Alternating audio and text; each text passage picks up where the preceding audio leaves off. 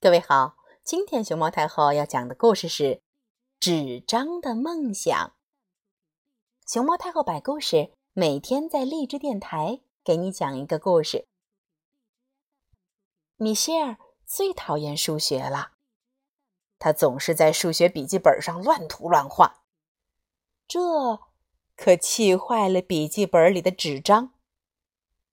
嗯，我为什么？为什么我会出生在数学笔记本里呢？看着我身上这些乱七八糟的符号，我就我就我就难过的不得了。小纸张闷闷不乐的抱怨说：“小纸张实在不想待在数学笔记本里了，他想变到冒险小说里去。”这样就能经历一些美妙的奇幻探险，或者变成报纸，被人折成纸飞机，在空中自由自在的翱翔。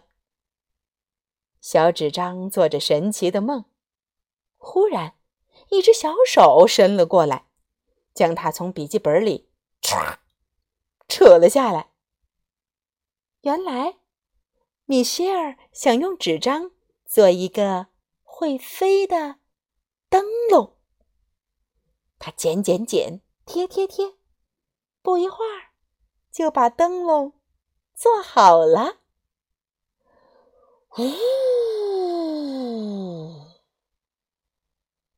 一阵风刮来，灯笼越飞越高，越飞越高，越飞越高。小纸张也随着飞到了高空。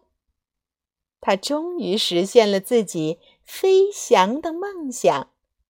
哎呀呀，心里别提多高兴了。